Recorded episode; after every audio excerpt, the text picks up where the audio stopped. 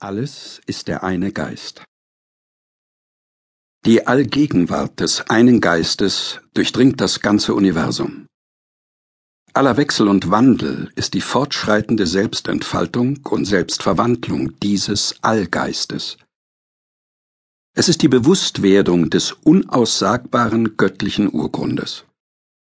Die ganze unendliche Vielfalt der äußeren Erscheinungswelt ist somit die Manifestation dieses einen, allumfassenden Geistes und das Universum seine Offenbarung. Diese dynamische Natur des Universums erstreckt sich vom kleinsten Atom bis in die großen Dimensionen der Galaxien. Alles befindet sich in unaufhörlicher Bewegung, die aber letztlich nur im Geist stattfindet. Der Geist ist die Grundlage von allem. Aus ihm, durch ihn und in ihm sind alle Dinge. Und außerhalb des Geistes existiert überhaupt nichts.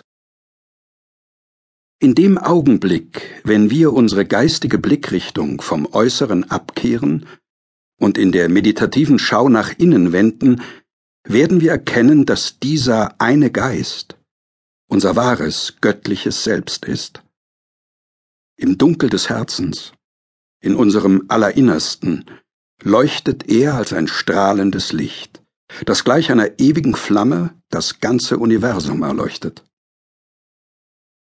Dieses, unser wahres Wesen, ist die allen unseren Erfahrungen zugrunde liegende Wirklichkeit.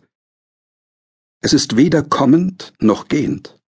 Es ist allgegenwärtig, still und rein, und außerhalb von Raum und Zeit. Als die reine Urquelle allen Seins ist es ungeboren und unzerstörbar. Doch diese unsere ursprüngliche göttliche Natur ist stets von einer Vielzahl von Leidenschaften und Vorstellungen überdeckt. Das ununterbrochene Fließen des unaufhörlich Begriffe fabrizierenden Verstandes und unsere tief verwurzelten Denkgewohnheiten legen einen dunklen Schatten auf unser wahres Selbst. Fasziniert von diesem Schauspiel auf der Oberfläche unseres Bewusstseins sind wir unfähig, uns davon zu lösen. So befinden wir uns im Zustand der Verdunkelung und Verwirrung des Geistes und sind in unseren eigenen Projektionen gefangen.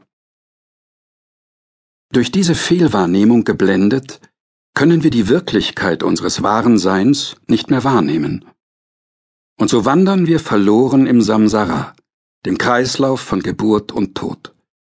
Solcher Art gefangen im Traum einer vermeintlichen, vielheitlichen Welt haben wir uns selbst verloren und wissen nicht mehr, wer wir sind.